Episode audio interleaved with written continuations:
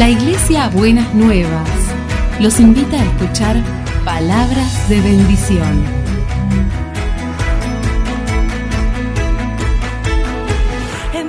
Si desean asistir a nuestras reuniones, los esperamos en Avenida de Lepiane 3925, esquina Subiría, Bajo Flores, Ciudad de Buenos Aires.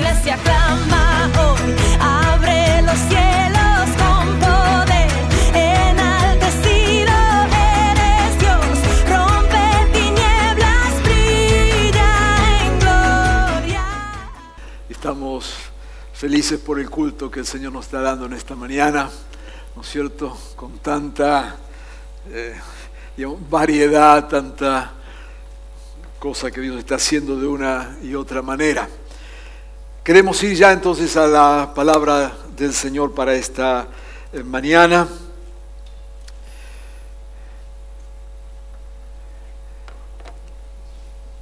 La palabra es luz a las naciones.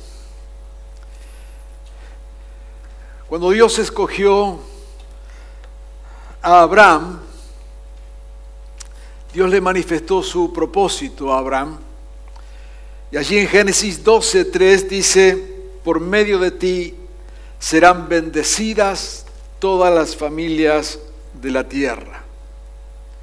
En Génesis 28:14 dice algo similar, todas las familias de la tierra serán bendecidas por medio de ti y de tu descendencia.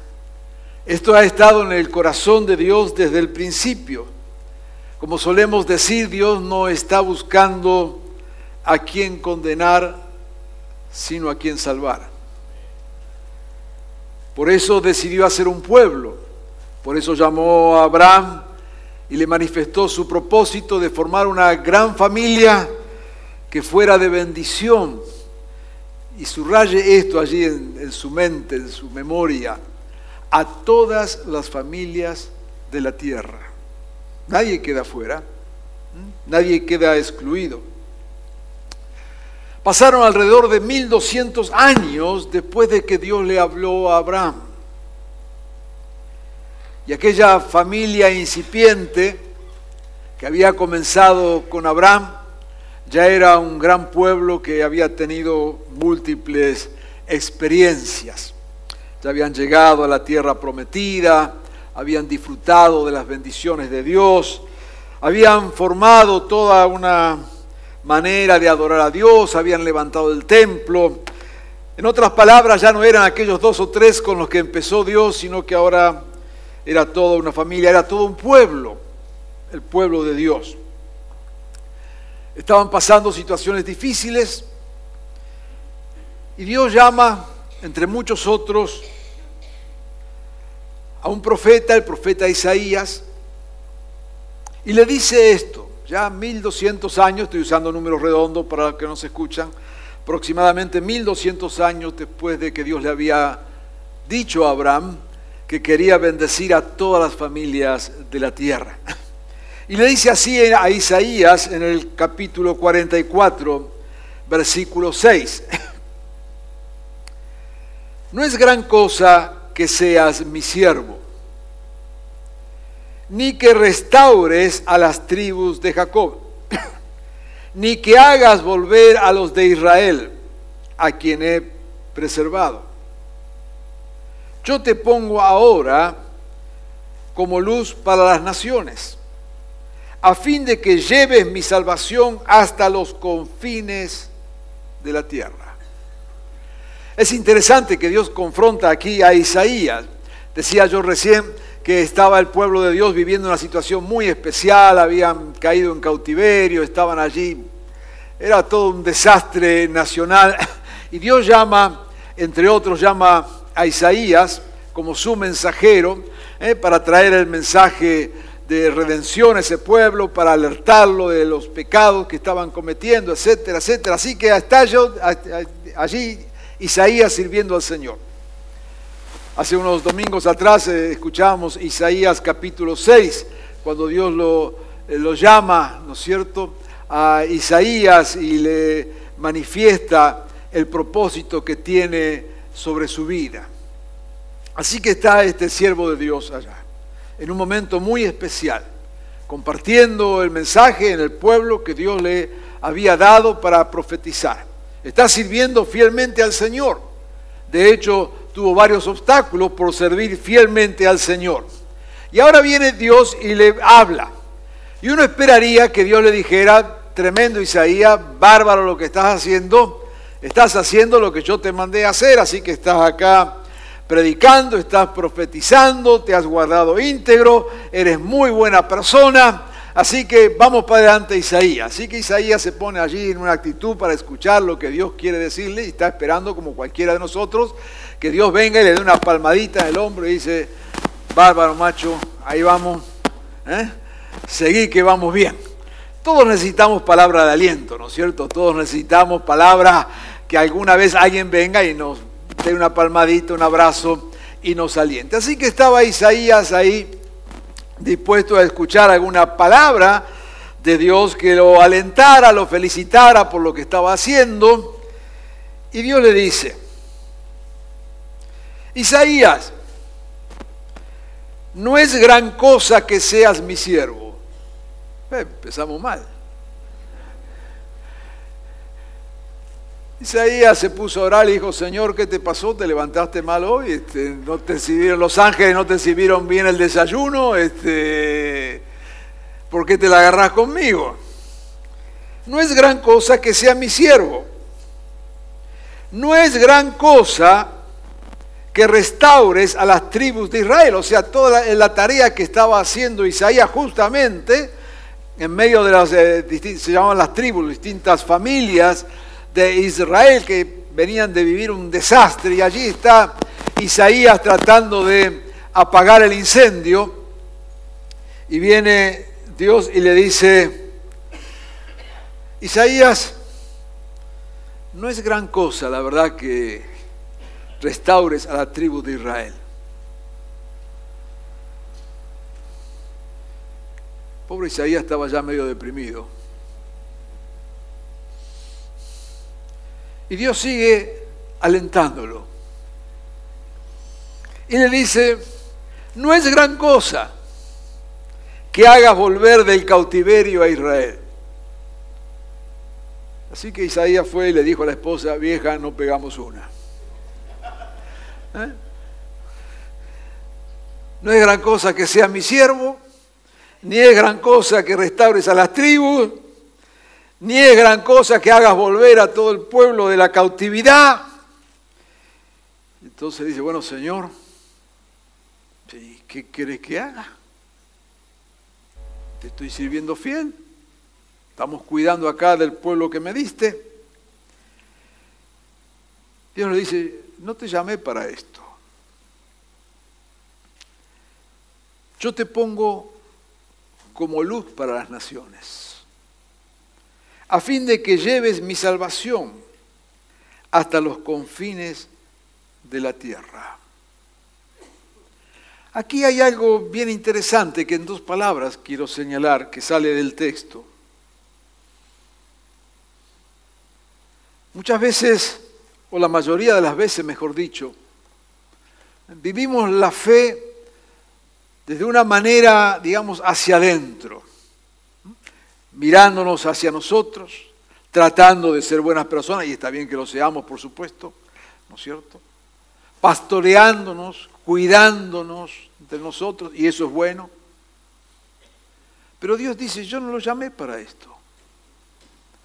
Cuando Dios llama a Abraham, no le dice Abraham, yo te voy a llamar para que seas feliz vos con tu familia y los que te van a rodear, sino que le dice con toda claridad, yo te llamo para que bendigas a todas las familias de la tierra. Y el pueblo de Dios, desde su creación como pueblo de Dios, siempre enfrentó esta situación de pensar que ellos eran el objetivo máximo de Dios que por lo tanto era lo más importante y que mientras ellos estuvieran bien, todo estaba bien. Dios dice, no es así. Yo los llamé para que sean de bendición a todas las familias de la tierra. Pasaron siglos, pasaron milenios y ahí están con Isaías, la misma cosa. Y Dios le dice, Isaías, yo no te llamé para entretener al pueblo. Está bien que lo hagas, y está bien que lo hagas con fidelidad, es importante lo que estás haciendo. Pero la verdad es que para otra cosa, para que sean luz y otra vez, a las naciones. Y hay que entender esta, realidad de las eh, naciones cuando le está hablando allí a Isaías con ese concepto de pueblo de Dios que muchas veces nos hace caer en la trampa de pensar que el mayor objetivo de Dios es que nosotros estemos bien. gracias a Dios que podemos estar bien. Gracias a Dios que como escuchábamos hoy en el momento de oración podemos acudir a Dios y orar y saber que Él tiene poder para bendecirnos. Pero la verdad que hay un propósito que no solamente tenía que ver con Isaías ni con el pueblo de Israel, que tiene que ver con cada uno de nosotros. Te he escogido, te he llamado para que seas de bendición hasta lo último de la tierra. Este es el propósito de Dios no te llamé, no es gran cosa que te ocupes de las cuestiones internas. Es importante, pero no es gran cosa. Te llamé para que lleves mi salvación hasta los confines de la tierra. Es decir, la salvación es a todos los pueblos, a todas las culturas y a todo ser humano. Y dentro de ese todo entra. No solamente lo que nos gusta, no solamente las culturas que están más cerca de las nuestras, no solamente las personas que nos caen agradables, sino a todos.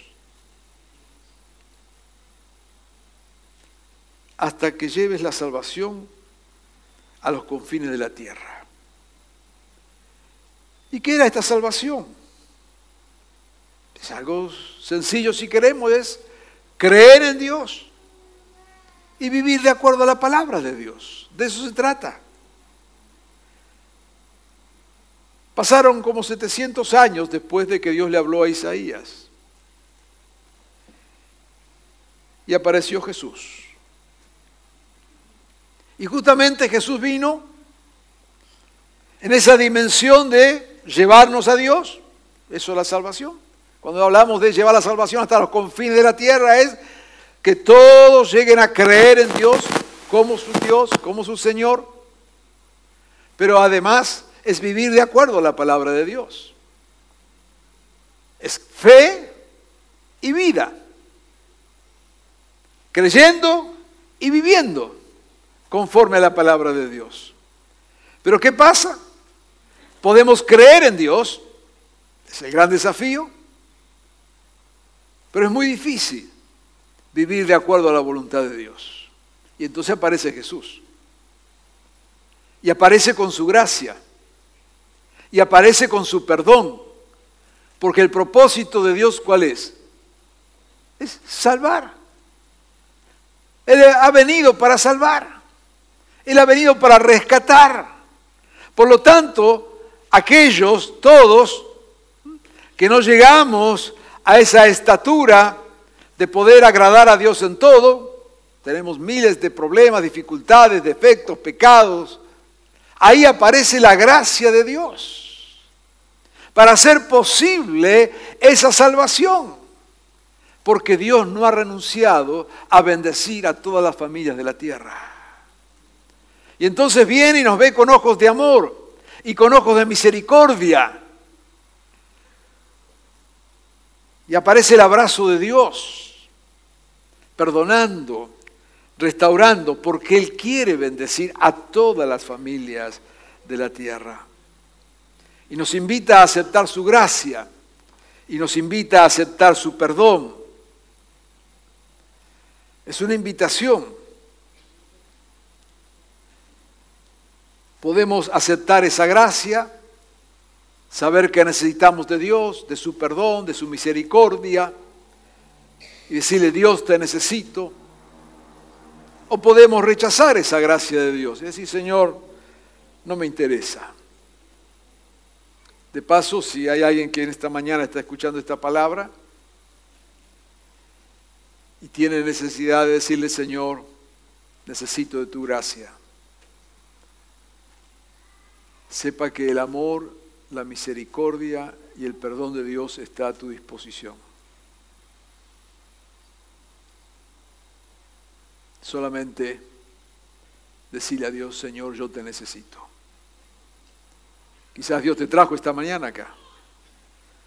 Y ya has disfrutado de todo el culto, cantado, orado, escuchado, bendecido a Dios. Pero necesitas decirle, Señor, yo te necesito. Yo quiero decirte que allí donde estás en tu corazón, si le dices a Dios, yo te necesito, Señor, necesito de tu perdón, necesito de tu gracia.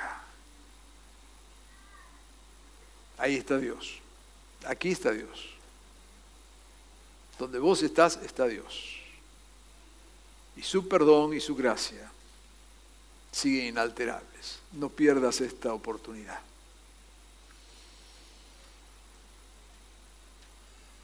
Como Dios quiere que todos experimentemos de su gracia y su salvación, y como Dios nos envía a hacer luz a todos los pueblos. El sentido de naciones no es naciones geográficas como las entendemos hoy, sino con un sentido de pueblo. Hay un texto muy importante allí en Hechos capítulo 1, versículo 8, que tiene que ver con este envío que Dios hace, que tiene que ver con esta gracia de Dios a disposición de quienes la necesitan. Dice así en Hechos 1.8.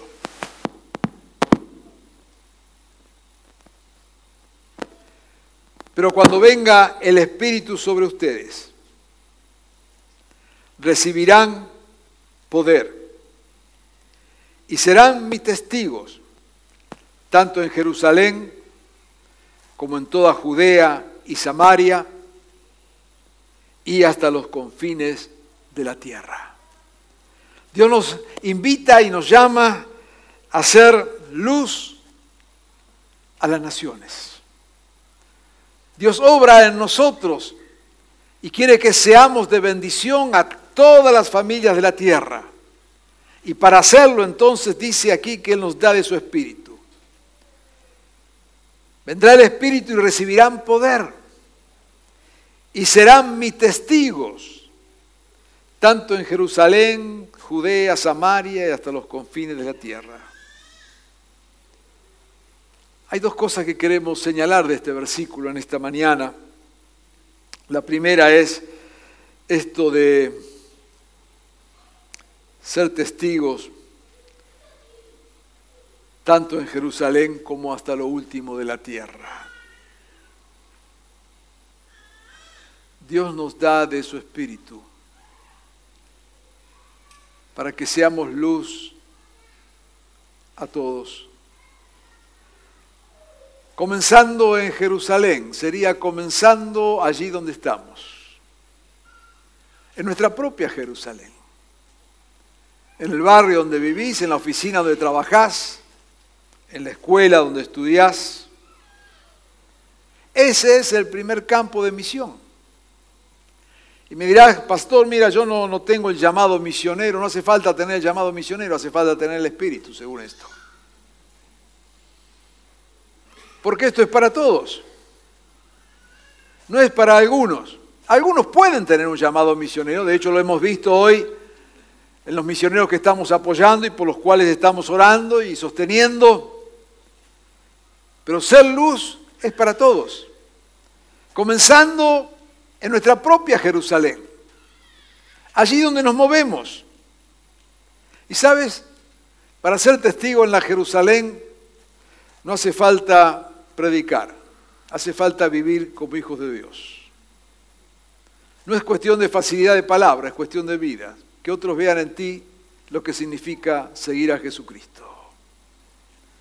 Ser testigos en Jerusalén implica que nuestras vidas hablan más que nuestras palabras. Implica transmitir la vida nueva en Cristo en lo que hacemos cotidianamente. Y claro, desde Jerusalén podemos llegar hasta el fin de la tierra. No todos están llamados a ir tan lejos, pero sí todos estamos llamados, al menos, a hacer luz donde Dios nos puso, a traer la palabra de esperanza de Dios, a compartir lo que Dios es capaz de hacer. De eso se trata. Por eso, y ahí viene lo segundo que dice el texto, ser testigos y hacerlo en el poder del Espíritu. Que no es nada misterioso, es solamente porque el Espíritu está en nosotros. Entonces nos animamos a ser testigos. Y esto significa al menos cuatro cosas que yo quisiera que pienses en esta mañana. ¿Por qué esta necesidad del poder del Espíritu para ser testigos? ¿Para qué hace Jesús esa promesa? ¿Qué tiene que ver el Espíritu Santo con ser testigos? Es que no podemos dar testimonio del reino, sino es a través del Espíritu en nosotros y del poder de su Espíritu en nosotros. Porque no es compartir una filosofía de vida. Ayer fui a buscar una cosa a la librería cristiana Peniel, que es la más grande que tenemos acá en el país. Hacía años que ni iba.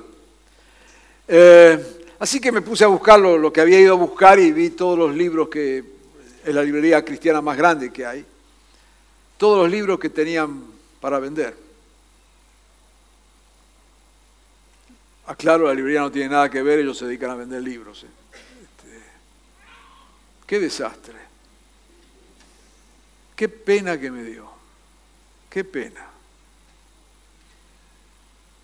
Cientos de títulos, miles de títulos. Hay libros que usted se lo quiera. El 99% de esos libros, todo de autoayuda, cómo ser feliz, cómo lograr esto, cuatro pasos para esta cosa, tres pasos para el otro, cinco para adelante, cinco para atrás.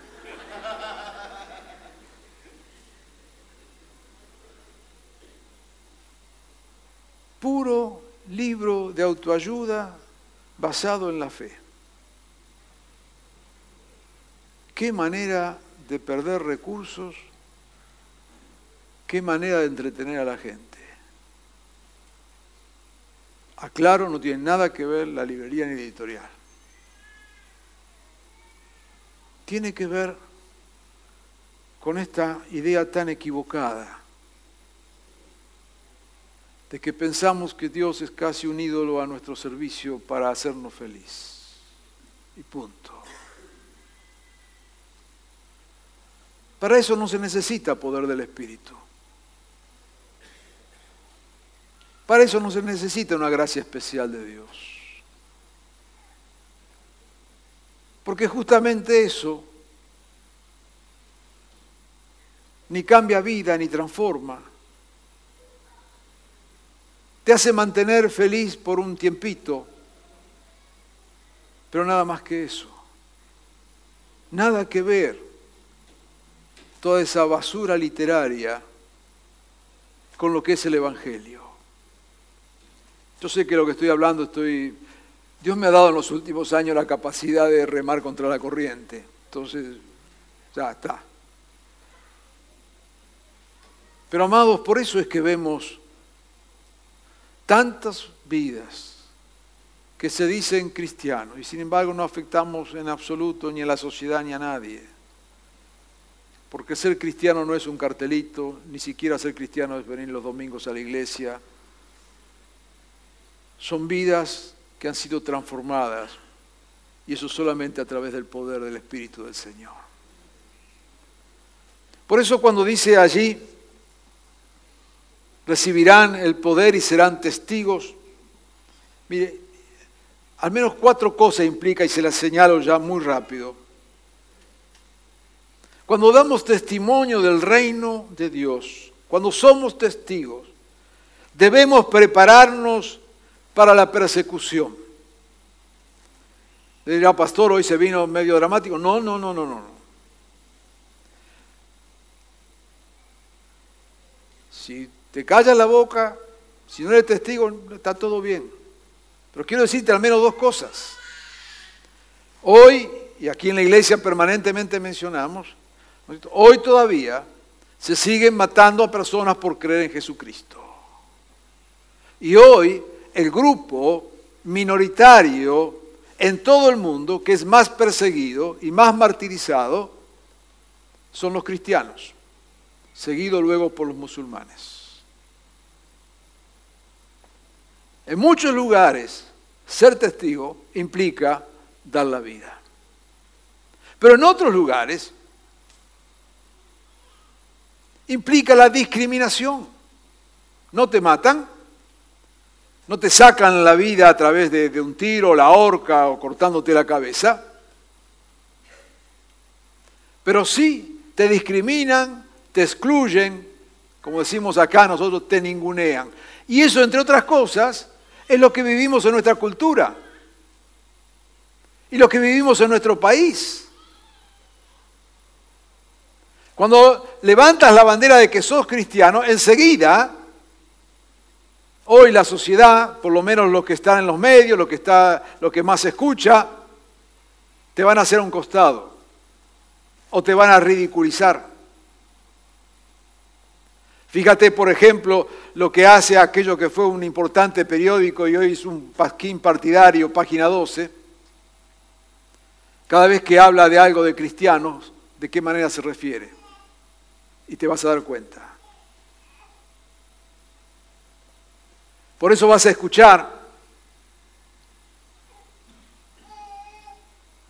como fue, como permanentemente escuchas a periodistas y comentadores y demás en los medios,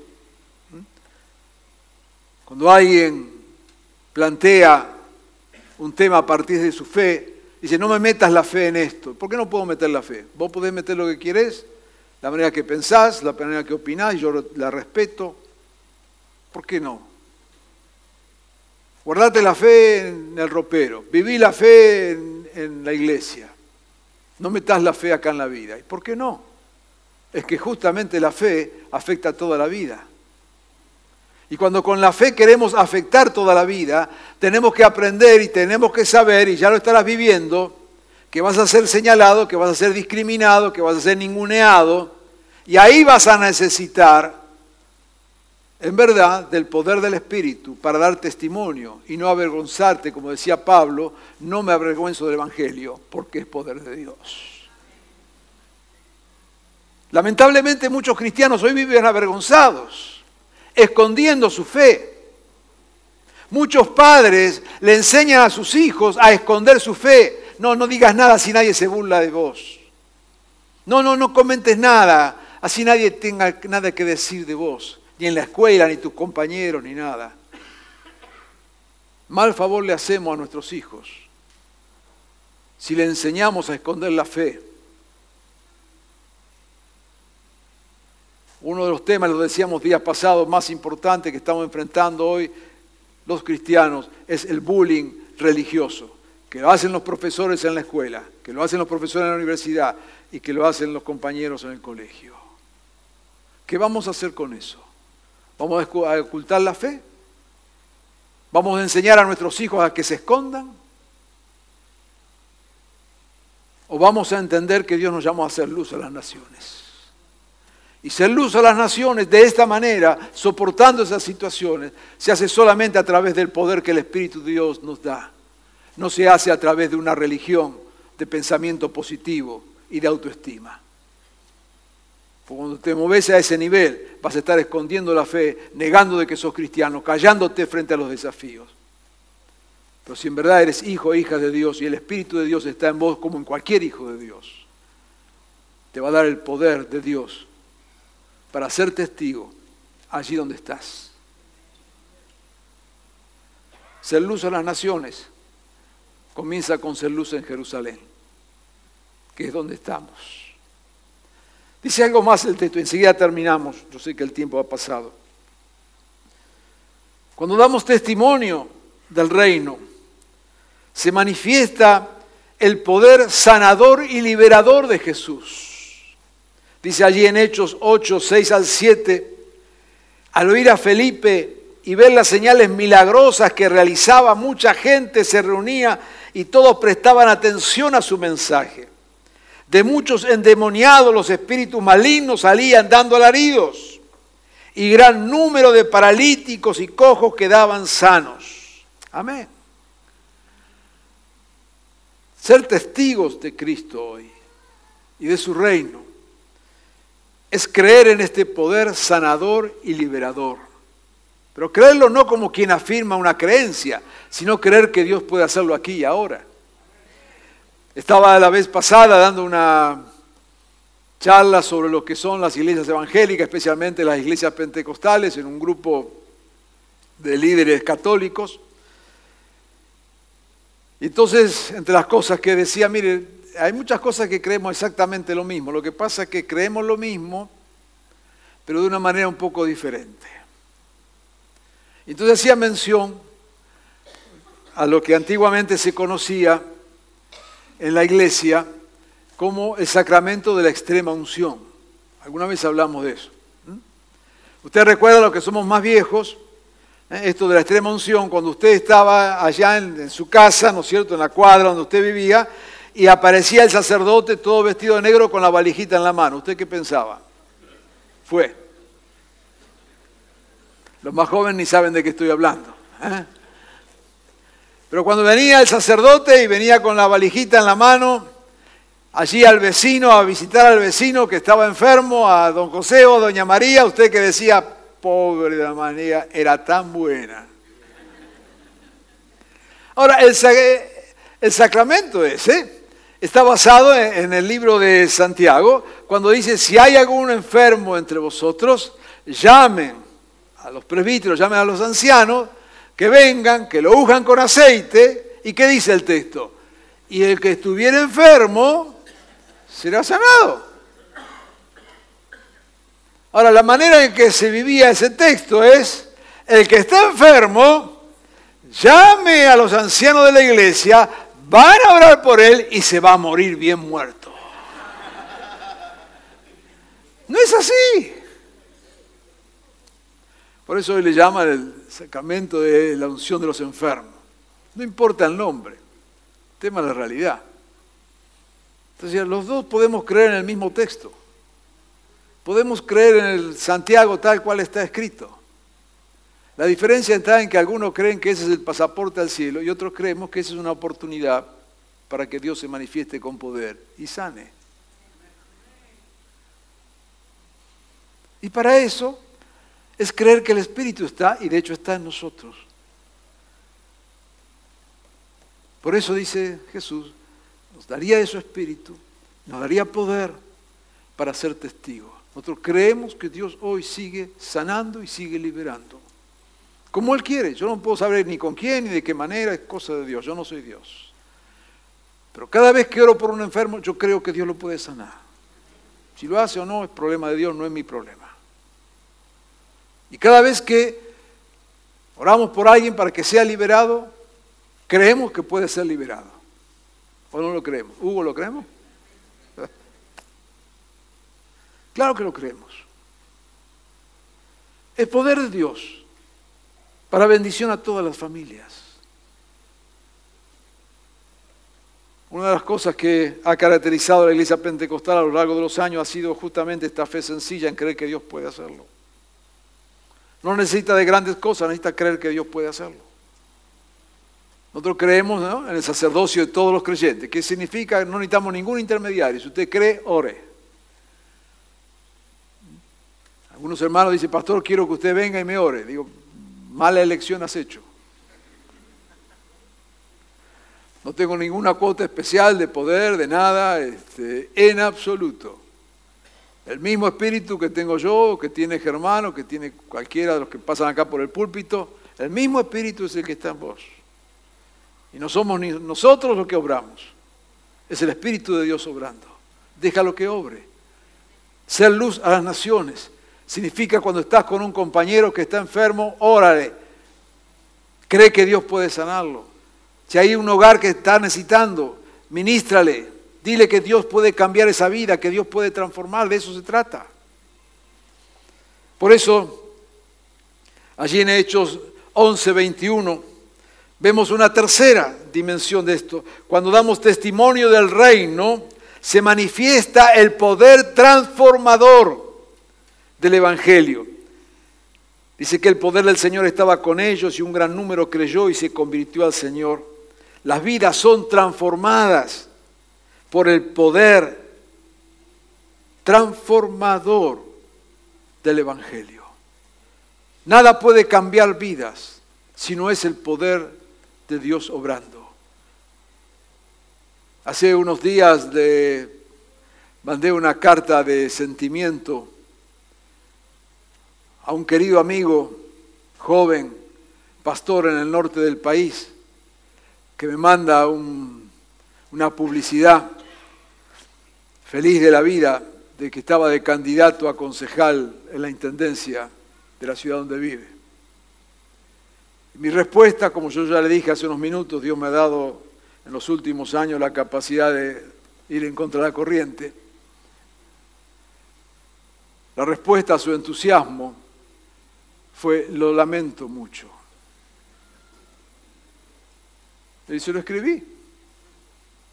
Digo, lamento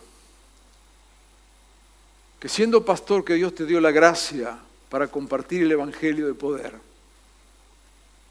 creas que arreglando las veredas y cambiando las luz del barrio va a tener un poder transformador mayor.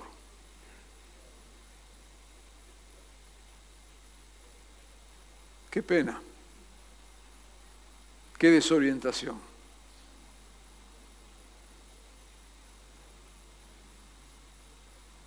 Como iglesia tenemos, y usted lo ha visto, y va a haber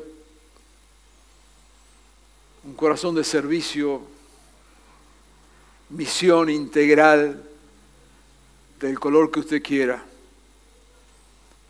Pero no nos equivocamos. Si como iglesia lo único que hacemos es ayudar en lo social, humano, personal y demás, seremos una especie de club de leones cristianos. Hacemos todo porque creemos en la misión integral, pero el punto de partida es que hay un poder transformador que solo Jesucristo puede hacer. No nos equivocamos, ni jamás quisiéramos dejar esto bien sentado. Todo lo que hacemos, que significa una misión de un carácter totalmente integral, porque creemos que esa es la misión, tiene un punto de partida. Y el punto de partida es, hay un poder transformador de Jesucristo y nuestra misión no es que la persona muera más rica, con mejor cosas o mejor comida. Es que muera con Jesucristo en su corazón. Y a partir de ahí, edificamos todo lo demás. Sin Jesucristo estás irremediablemente perdido. No hay otro evangelio. Recibiréis poder y seréis testigos. Cuando comparte el evangelio, comparte esta verdad y hágalo en fe, creyendo que Dios puede transformar. Y por último, cuando damos testimonio del reino, se manifiesta el amor sobrenatural de Dios. Y para esto también necesitamos ser llenos del Espíritu. Allí en Hechos 15,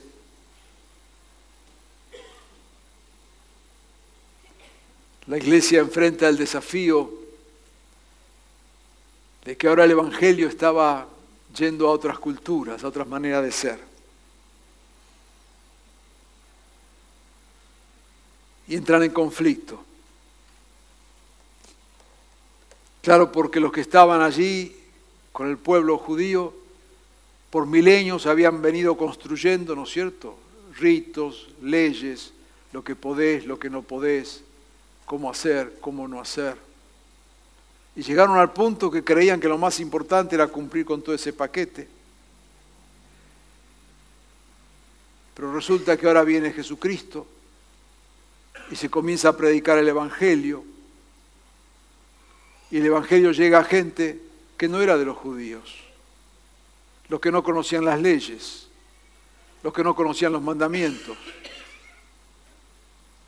los que vivían de otra manera. Pero ¿qué había dicho Dios a Abraham? Bendeciré a todas las familias de la tierra, no a las familias judías.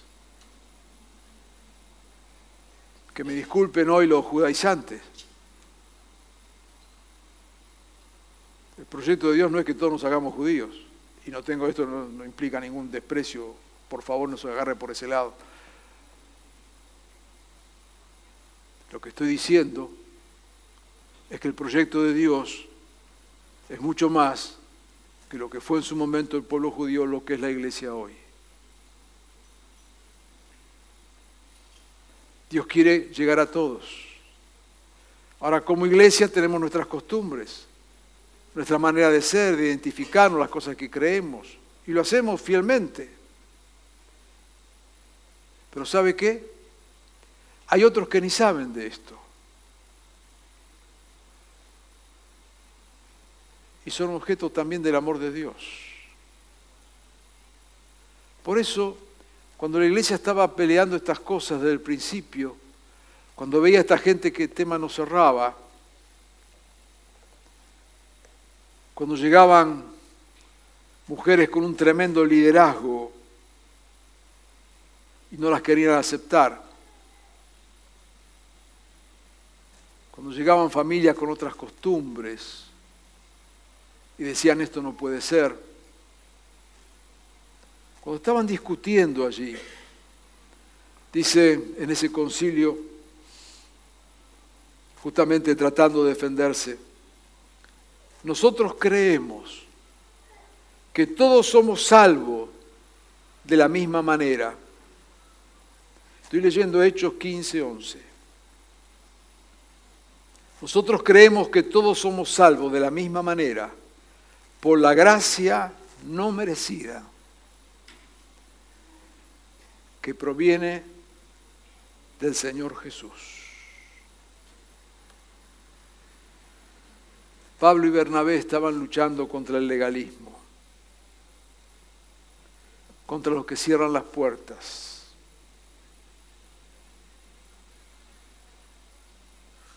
Y dicen esto, y quiero que sea nuestra afirmación. Nosotros creemos que todos somos salvos de la misma manera. ¿Cuál es esa manera? Por la gracia no merecida que proviene de Jesús.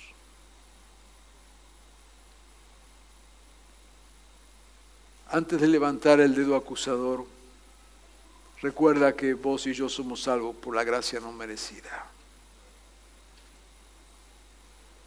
Cuando ves al diferente,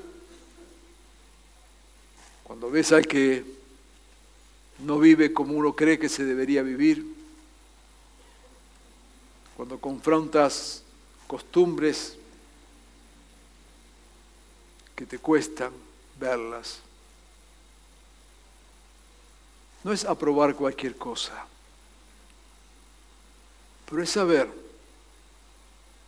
que nosotros creemos que todos somos salvos de la misma manera, es decir, por la gracia no merecida que proviene de Jesús. Cuando ves a tu prójimo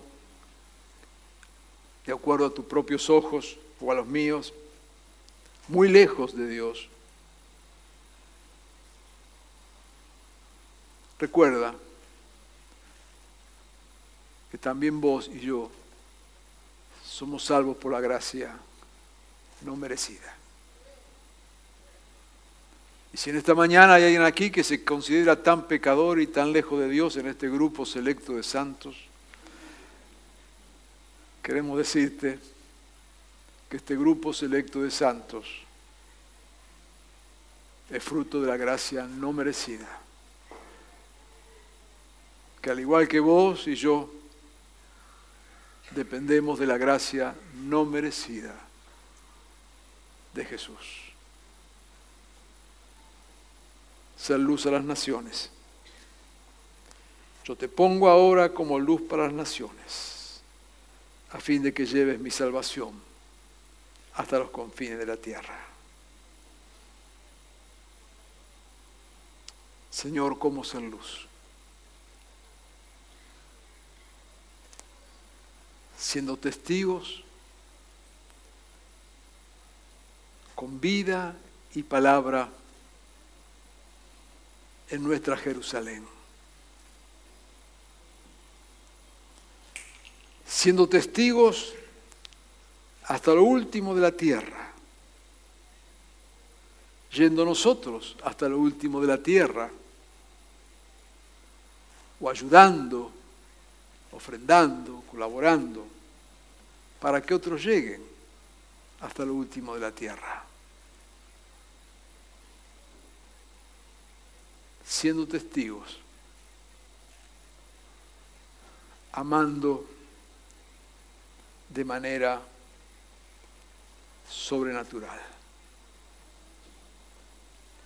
Quiero animarte y comprometerte hacer luz desde tu Jerusalén a todas las naciones.